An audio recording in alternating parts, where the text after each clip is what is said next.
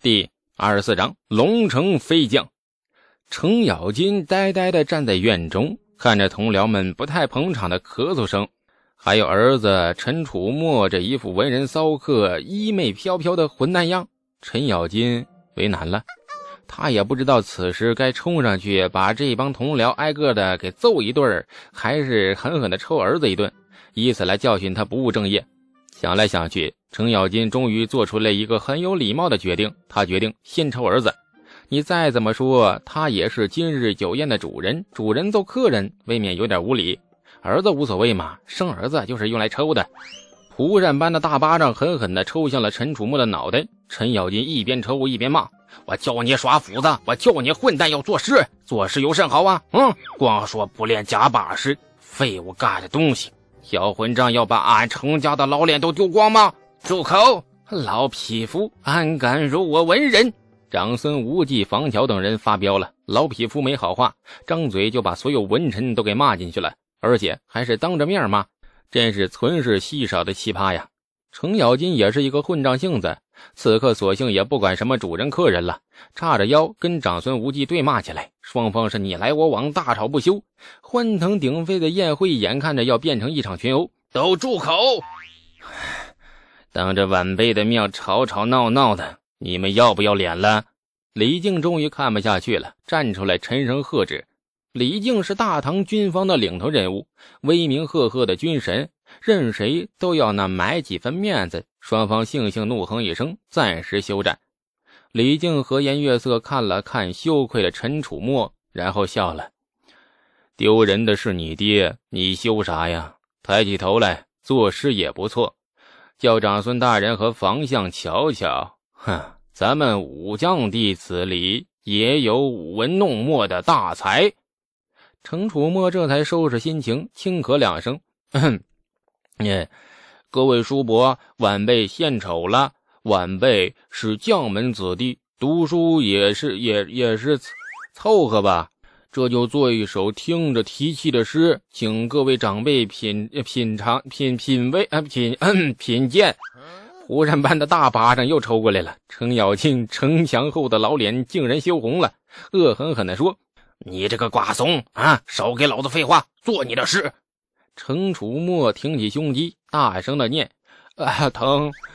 秦时明月汉时关，万里长征人未还。”但使龙城飞将在，不教胡马度阴山。一片寂静啊！长孙无忌、房乔、褚遂良等人略带几分戏谑的表情，渐渐变得凝重，默默诵念几句之后，这神情越来越呆滞，眼中露出了不敢置信的震惊。陈咬金的心也是提了老高啊！这诗这东西他不懂，他只懂看脸色。见长孙无忌等人目瞪口呆的样子，程咬金也摸不准这诗到底是好还是不好。此时到底应该是摸着儿子的头以示赞赏，还是再抽儿子一记以示惩罚？不仅是长孙无忌等文臣，李靖、李绩这些名将也是文韬武略无所不能。良久，李靖带头，这众武将轰然喝彩，齐声喝道：“好！千古流芳足矣，先知大才。”程老匹夫，你家风水真是邪门了呀！哎呀，这是好啊，果然提气呀，把咱们大唐武将的威风全抖落出来了。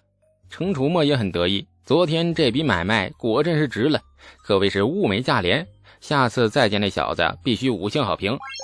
宴会气氛终于推向了更高的高潮。忽然，一道煞风景的喝声响起：“慢着！”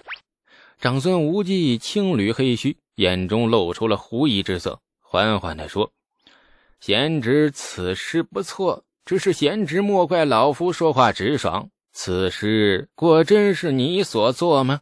长孙无忌的话很有代表性，代表了文人的性格。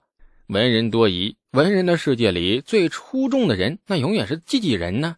不过今晚长孙无忌的怀疑是对的，毫不怀疑才叫瞎了狗眼。长孙无忌刚说完。房乔、褚遂良等人也是连连点头。龙生龙，凤生凤，老鼠的儿子会打洞，话糙理不糙。从遗传基因来说，老混蛋生小混蛋才是天经地义。程楚墨这是个什么性子？长安城里谁家不知道啊？鱼肉百姓倒不至于，却也号称长安一霸，整日领着国公国侯家的一帮纨绔子弟吃喝玩乐兼打猎。至于读书，自然也是读的。程楚墨读书的事迹比他的长相更出众，三年气跑了五位先生，直到现在还只是基本达到认字的程度。如今这个小混蛋摇身一变，从粗人忽然变成了诗人。而且做出了一首可以堪称绝世的好诗，在座的都是一帮整天跟人斗心眼的老狐狸，谁会相信程老匹夫能生出这么一个儿子呀？长孙大人发话，程楚墨不能不答。闻言，胸一挺，一副理直气壮的模样：“当然是我做的了。”理直气壮的态度很正确。花了钱了吗？东西自然是他的。程楚墨毫不心虚。长孙无忌呵呵一笑。慢条斯理地捋着黑须，与房桥、楚遂良等人交换了一个会心的眼神。嗯，老夫甚喜此诗。既然贤侄说此诗是你所作，这老夫对此诗有一处不解，还望贤侄解惑呀。长孙无忌笑容有点阴，程楚墨终于心虚了，额头冒出了冷汗。诗呢，当然是他的了，花了钱的。但是自己的东西就一定要了解他吗？程楚墨尴尬之时，程咬金却兴冲冲的大笑：“呵呵，俺儿子文武双全，有啥不懂的，尽管指教啊！哼，吓死你们这帮老杂老老长辈！”这长孙无忌也懒得计较程咬金口无遮拦。好，那老夫且问你：但使龙城飞将在，此去飞将所指何人呢？那程楚墨想哭啊！他现在才发觉这笔买卖做的不利落呀！早知如此，应该让那小子逐字逐句解释一遍，再放他走才是啊！飞将，飞将嘛！程楚墨被逼得黑脸泛起了红光，迟疑半晌，眼角余光一瞥，指着程咬金：“飞将自然是我爹了。”长孙无忌笑了：“ 好，那你爹为国征战，杀产多年，战功彪炳，天下皆知。”可老夫与你爹相识数十载，怎从不知你爹竟然有飞将之美称啊？被长孙无忌这老家伙逼到这个份上，程楚墨硬着头皮，索性放开了编瞎话。有天我爹喝多了，独自爬上家里的房顶耍酒疯，撒了一阵之后，从房顶跳下，一头扎进后院的池塘里。从此我爹便有了飞将军的雅号。噗的一下。堂内所有人全都喷了，长孙无忌快笑抽了，上气不接下气，哈哈哈哈哈！原来竟是这般得来的雅号。汉朝李广将军泉下有知，亦当欣慰。这飞将军名号后继有人，幸何如之啊？诗中出处，赏诗的人全都明白，偏偏作诗人不明白，很尴尬的场面。这程咬金气得老脸发绿。在揍儿子和揍客人之间犹豫了一番之后，终于决定先揍客人。太气了，你不能忍呐！长孙老匹夫，拿出来，俺要跟你决一死战。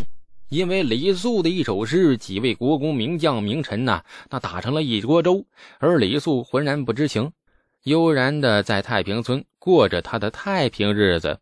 有了二十亩田，李家也算是村里的小地主了。当然，比起同村的东阳公主，还差得远。小地主也是地主，理论上来说，李素和公主殿下已经是同一个阶级了啊！剥削阶级。李素仍然每天坚持上村学，老爹盯得紧，敢不去就记起法器抽。课堂上，郭夫子已经不敢太教他了，毕竟他只是穷教书的。对这位能做出“有花堪折直须折”这位大诗人，他能教什么呀？不过李素的短处却被郭奴拿得死死的。李素的字写的太臭了，郭奴实在忍不下去，于是每天在学堂里，别的学生啊摇头晃脑、子曰诗云的时候，李素总有特别的优待。郭奴给他特制了一个小沙盘，放在桌上，又很慷慨的把自己收藏的许多字帖呀、拓本呐贡献出来，让李素专门练字。李素并不反对练字，事实上，他也是一个凡事追求完美的人。自己那几笔臭字，他比郭奴更忍不下心去看。这练字早已经提上日程。自昌造字以来，这华夏汉字比文化更渊源。有了毛笔以后，汉字的字体愈发多变。贞观年间最流行的字体莫过于飞白体，无论朝堂还是民间，皆以飞白为主。飞白早在汉朝便有，后来书圣王羲之和他儿子王献之游经于飞白，而如今的大唐皇帝李世民正是王羲之的超级脑残粉儿，酷爱模仿书圣笔迹，上有所好，下必效之。于是飞白这种字体迅速在贞观年间成为了时尚。坦白说啊，李素并不太喜欢飞白这种字体，其势太过浑圆，着笔太过无力，功力稍有不足，便很容易把一篇文章画成鬼画符的模样，很难看。所以李素左思右想，再思三思之后，终于做出了一个很正确的决定：努力学好飞白体。对于一个写字奇臭无比的人来说，有资格挑挑拣拣的吗？再说了。随波逐流才是李素的人生信条，非要在这种小事上标新立异，跟所有人作对，有必要吗？每天在学堂里练两个时辰的字，下午回到家，李素偶尔的扛着农具到自家农田里帮着老爹干点活，偶尔叫上王庄、王之兄弟去河滩边晒晒太阳，日子真的很悠闲。不愁吃穿的基础上，每天过得如此懒散悠闲，对李素来说是莫大的福分。他越来越珍惜现在的生活。刚来到这个年代时，脑子里冒出的一丝丝建功立业的野心，早已经被如今的幸福懒散生活消磨得干干净净。袅袅炊烟在黄昏的余晖里摇曳而上，金色的残阳铺洒在河面上。李素看着远处自家广袤的土地，发着呆。